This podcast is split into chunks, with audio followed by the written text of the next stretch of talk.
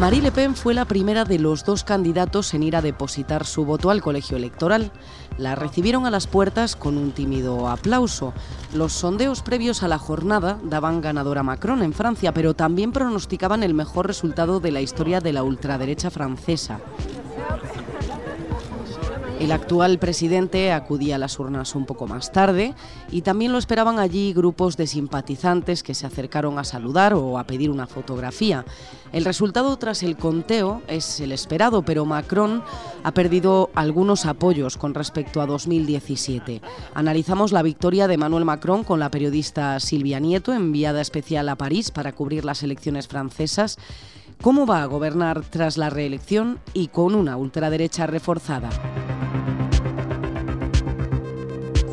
Domingo de elecciones en Francia. Tras la primera vuelta, los rivales quedaban definidos para la segunda.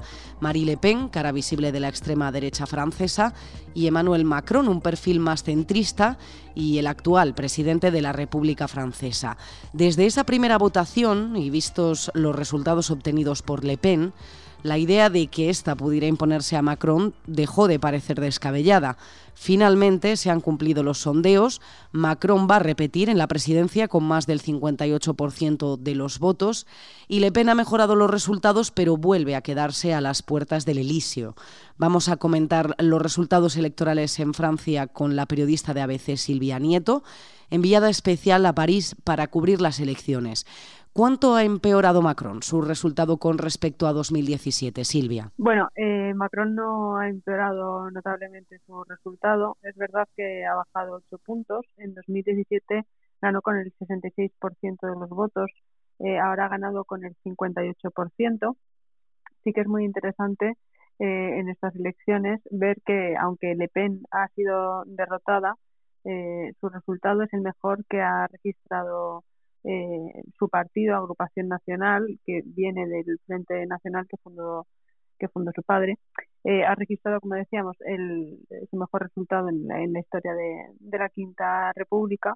Y aunque evidentemente todavía ha quedado lejos de la victoria, desde luego parece un motivo de, bueno, de es una muestra de cómo es actualmente el mapa el mapa político francés, como las fuerzas de izquierda han retrocedido de manera notable y como lo que, hemos, lo que nos hemos encontrado finalmente es un candidato más bien de centro y otra candidata que se ubicaría en una suerte de, extrema derecha.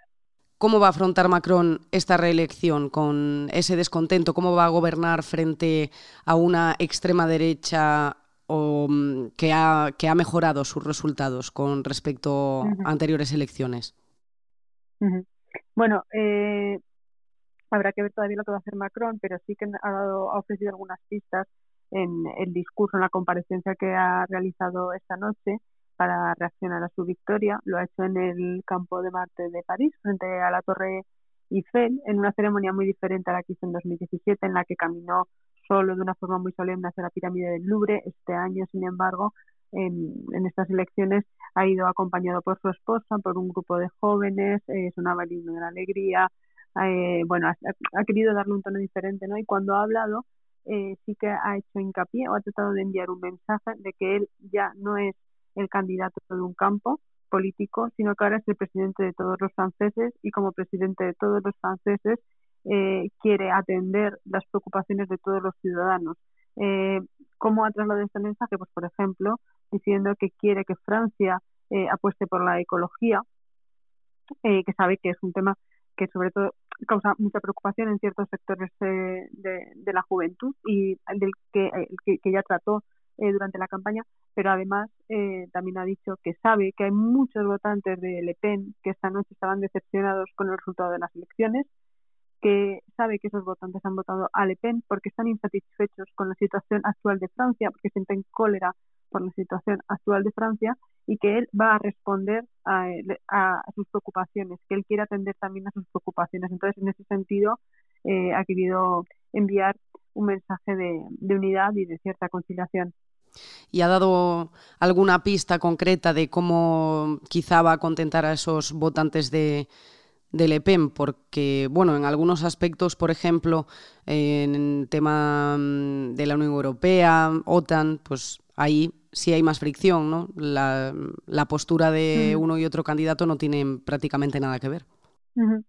Bueno, yo no sé, esto a lo mejor es aventurar un poco, ¿no? Pero eh, realmente no sé hasta qué punto la insatisfacción de los votantes de Le Pen viene por el posicionamiento de Macron respecto a la Unión Europea o respecto a conflictos como el de Ucrania, en el que Macron tiene una postura diferente a, a la de la candidata de agrupación nacional, a Marine Le Pen. No sé hasta qué punto es el motivo de adhesión de los votantes eh, franceses de, de Le Pen por ella. No sé si es más bien un voto que tiene cierto contenido de clase, que es lo que parecen apuntar los análisis electorales que se han ido realizando.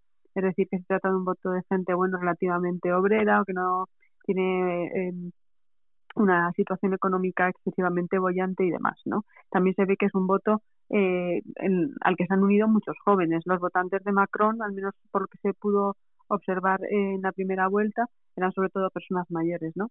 Entonces, bueno, habrá que ver mm, hasta qué punto Macron tiene capacidad para poder atraerse a, ese electorado, pero sí que es verdad que lo que resulta muy llamativo de estas elecciones es que los partidos tradicionales que han articulado la vida de la Quinta República desde su nacimiento hasta las elecciones de 2017 están prácticamente eh, desaparecidos de la arena política y bueno tendremos que ver hasta qué punto eh, Macron eh, consigue sobreponerse a, a, esa desaparición y Le Pen eh, consigue ganar más campo o no. En abc.es puedes consultar toda la información sobre las elecciones francesas de este domingo.